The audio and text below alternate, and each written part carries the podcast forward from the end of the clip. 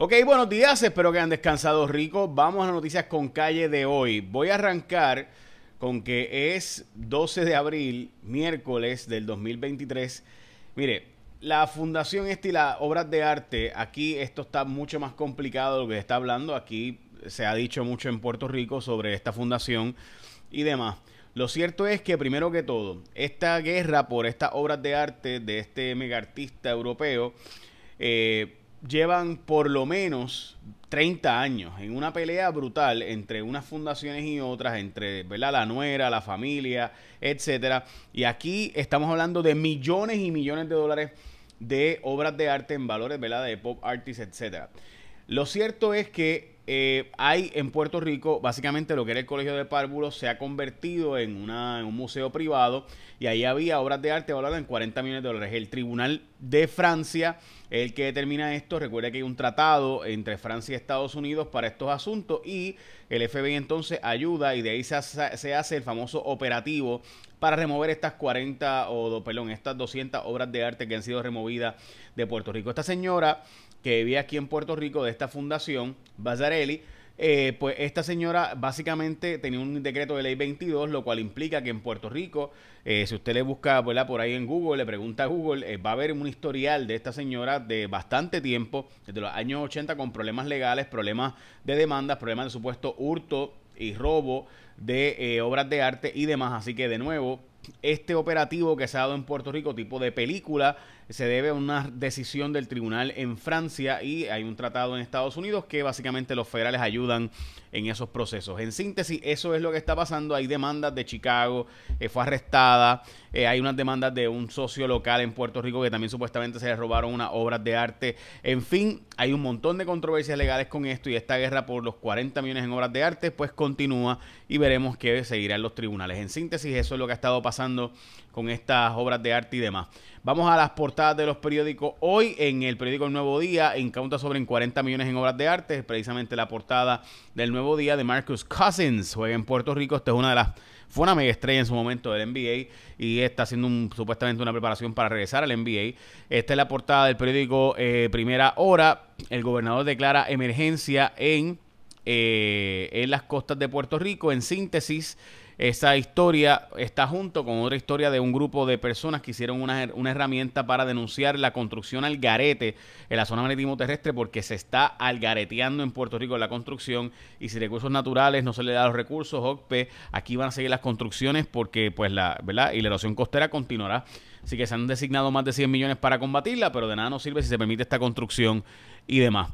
Eh, así que pendientes. Bueno, eh, hoy privatizarán más autopistas. Esto de nuevo, eh, la portada del vocero. Esta historia se anunció ayer por parte de la Autoridad de Carretera, donde básicamente todas las autopistas van a ser, eh, que tienen, que cogen peaje, van a ser privatizadas en Puerto Rico. así que va a ser alianzas público-privadas. Esta es la portada del periódico El Vocero.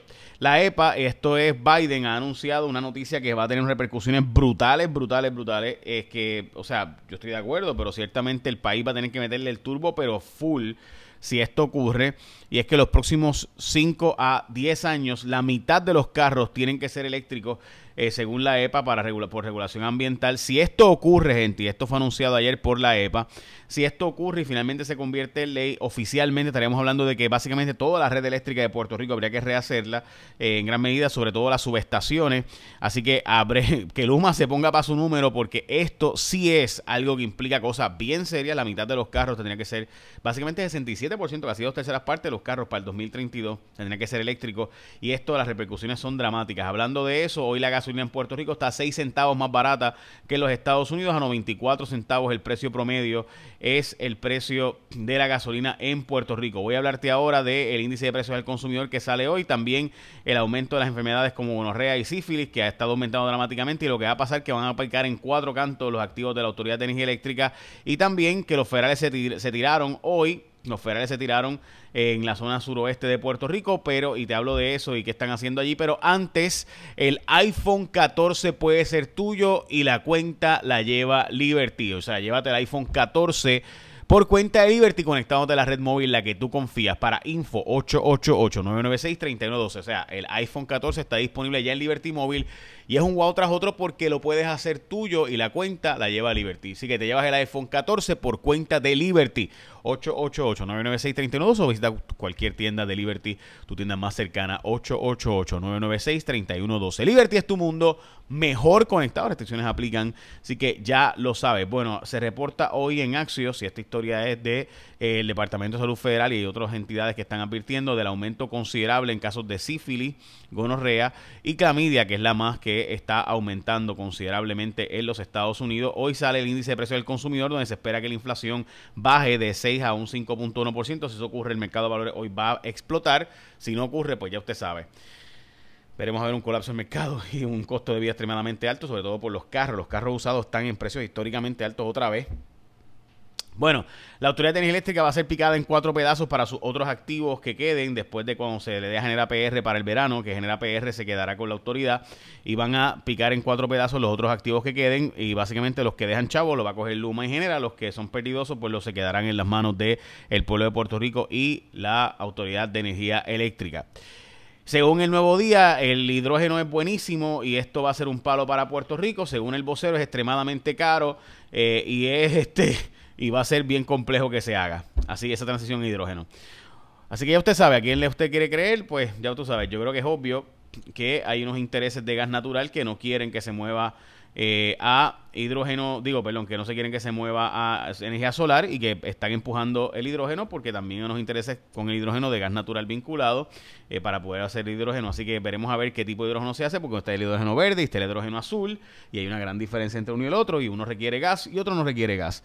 Así que pues cuidado por ahí porque, pues de nuevo, el nuevo día dice que el hidrógeno es la cosa, ¿verdad? Ayer la portada y hoy, eh, que es una cosa espectacular y que va a ser buenísimo. Yo creo que bien hecho puede ser buenísimo, pero el vocero levanta las preocupaciones de lo costoso y los requerimientos de agua y las cuevas que hacen falta, etcétera, para almacenamiento.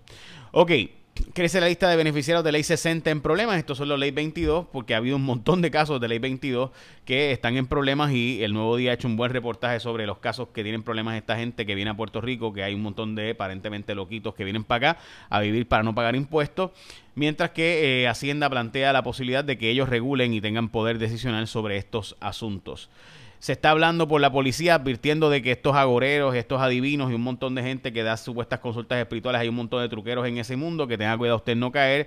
Ayer se reportó por el New York Post una historia increíble, honestamente, de que Chaos GPT. Este no es ChatGPT, es Chaos GPT, que es el primo que no tiene regulación y que está usando para experimentar. Se le pusieron unos comandos para ver cómo destruir a la humanidad y empezó a hacer cosas bien, bien locas, entre ellas, ¿verdad? Buscar ayuda de otra inteligencia artificial y demás. Y bueno, en fin, la historia es espeluznante y a la misma vez eh, increíble.